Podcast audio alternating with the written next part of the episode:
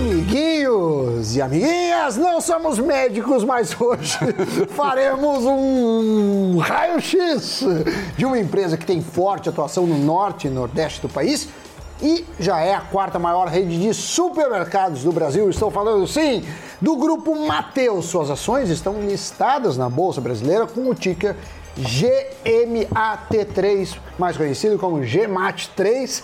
E se formos fazer qualquer comparação, Qualquer. Açaí, Grupo Pão de Açúcar e Carrefour são as empresas mais indicadas para pares nesse setor de varejo de alimentos. Exatamente. E analisando o preço por ação, os papéis são os mais baratos ah, do setor. Isso quer dizer muita coisa? Não, mas esse é um gancho para você não desistir do vídeo, porque agora sim o radiologista Doni Denucci entrará em cena.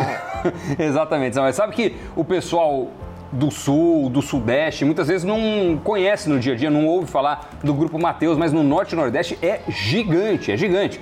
O resultado referente ao segundo trimestre desse ano está fresquinho, então a gente está gravando um programa quente, praticamente um breaking news sobre o assunto. Vocês vão ver nessa tela como lucro, receitas e demais indicadores performaram durante esse período. Tá aí na tela para vocês então olharem o desempenho do grupo Mateus. Mas quando a gente olha para o trimestre anterior, a empresa mostra que vem sendo resiliente e indo adiante com seu plano de expansão, apesar de juros e inflação em alta. Nos primeiros três meses do ano, foram abertas 16 lojas, sendo 11 em novas cidades, o que inclui três unidades de atacarejo no Nordeste. E entre os negócios do grupo Mateus, o que vem ganhando mais notoriedade é justamente o seu braço de atacarejo, uma vez que até o trimestre passado representava praticamente metade do faturamento total do grupo. E a receita desse braço vem crescendo período a período, o que chega a ser surpreendente, uma vez que a inflação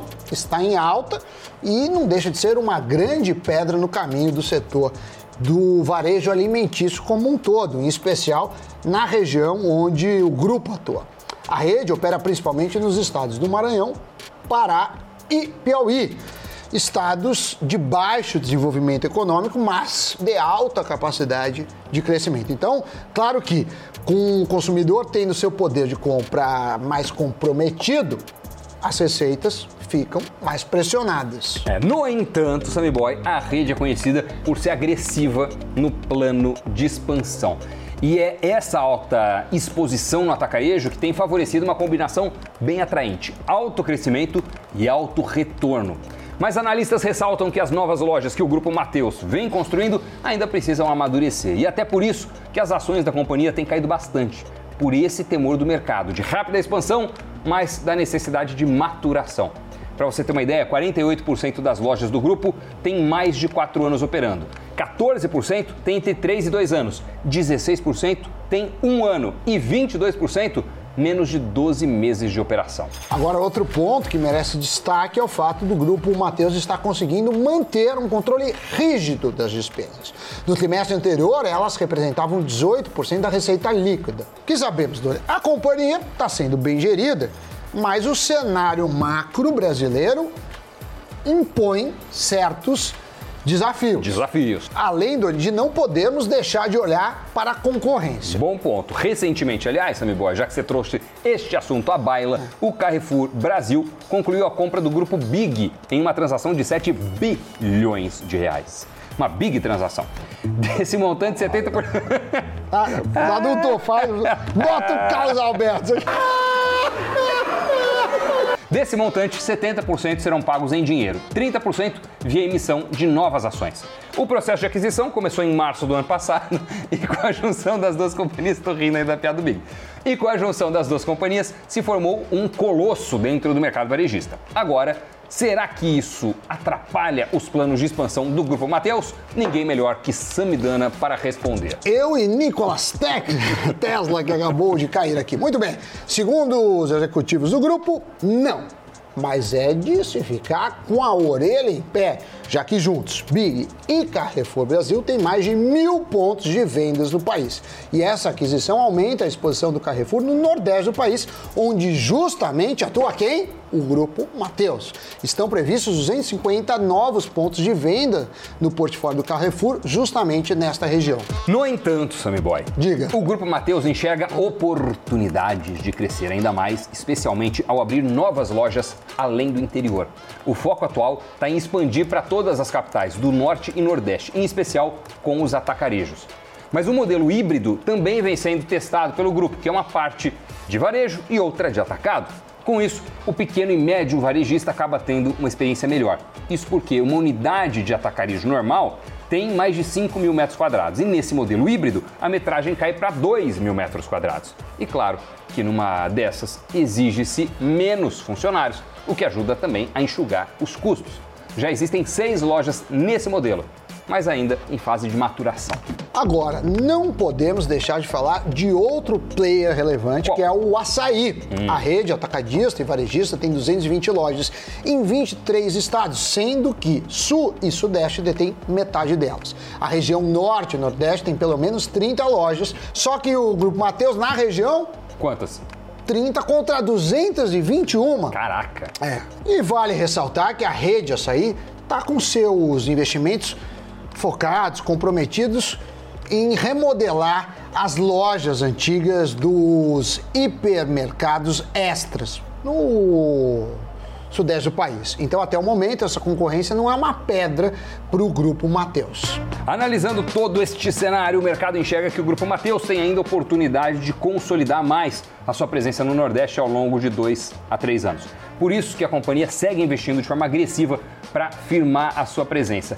E outra medida que vem sendo tomada para aumentar o caixa da companhia é o de fazer a compra de terrenos em localizações estratégicas. Assim, a empresa constrói uma nova unidade nessa área, seja de atacarejo, seja de supermercado, vende esse terreno, mas agora com um imóvel e aluga ele do comprador para continuar com as suas operações. Com isso, a expectativa é que entrem 200 milhões de reais com esse tipo de operação até o final deste ano. Agora precisamos falar dos riscos de se investir nas ações do grupo.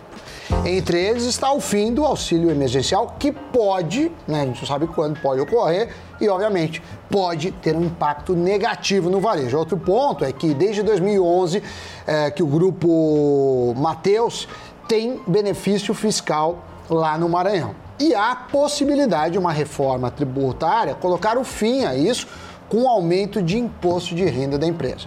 Mas há, segundo analistas consultados, uma baixa probabilidade dos benefícios serem completamente retirados, dado o cenário macro. Ainda desafiador e a categoria alimentar ser, obviamente, uma prioridade. Já outros riscos para ter no radar é se teremos ou não mais altas no preço das commodities, se a concorrência com gigantes vai levar a uma estratégia de preços agressiva, ainda mais agressiva, e se houver erro de execução nas expansões. Como a gente falou, muito do crescimento está em processo de maturação, ainda não dá para saber se o grupo vai conseguir entregar um crescimento sustentado de vendas com margens sólidas nas cidades em que está entrando. No entanto, até aqui não tem dado errado não. Por isso que eu pergunto, será que vale a pena investir no grupo Mateus Doni? Boa pergunta, Samuel. Responde aí. Não podemos negar que a empresa tem boa lucratividade, serviço de qualidade que não dorme no ponto. A gestão sabe que o cenário é competitivo e se movimenta para isso. Fora que o valuation da empresa é atrativo, segundo analistas, quando comparados aos pares Açaí, Carrefour e Grupo Pão de Açúcar. No entanto, apenas as ações do Grupo Mateus estão com desempenho abaixo do Ibovespa, se a gente tomar esse ano. Os papéis do açaí e do pão de açúcar estão com performance bem acima do Ibovespa. E o Carrefour está mais ou menos em média, ou seja, em linha com o principal índice da bolsa. Segundo o fundador e presidente do grupo, e isso ele disse em entrevista recente ao Estadão, essa queda acima da média do setor é porque o mercado ainda não entende do negócio do Grupo Mateus. Essa é a opinião dele. Mesmo que eles tenham ficado muito conhecidos depois do IPO, muitos ainda não acreditam em uma empresa nordestina e no que ela é capaz de fazer. Mais uma vez, palavras dele. Wilson Mateus disse que quer que os investidores reconheçam o que eles fizeram nos últimos 35 anos e que depois do IPO não foi alterado nada no plano. Para quem não conhece a história de Wilson Mateus, ela é daquelas que vale um filme. No passado, ele foi torneiro mecânico, garimpeiro e vendedor de cachaça.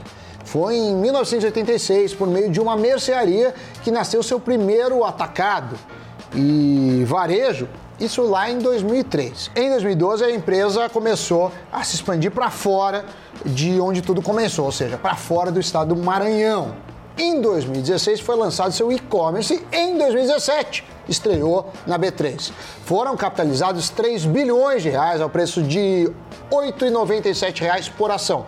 Na época, esse foi o maior IPO da Bolsa Brasileira, ficando mais tarde atrás do IPO da Redditor. Muito bem, depois deste breve hum, histórico da empresa, que é muito interessante, eu sempre gosto muito de saber da história dos empreendedores, das grandes conquistas, o pessoal que foi atrás, deu certo, conseguiu.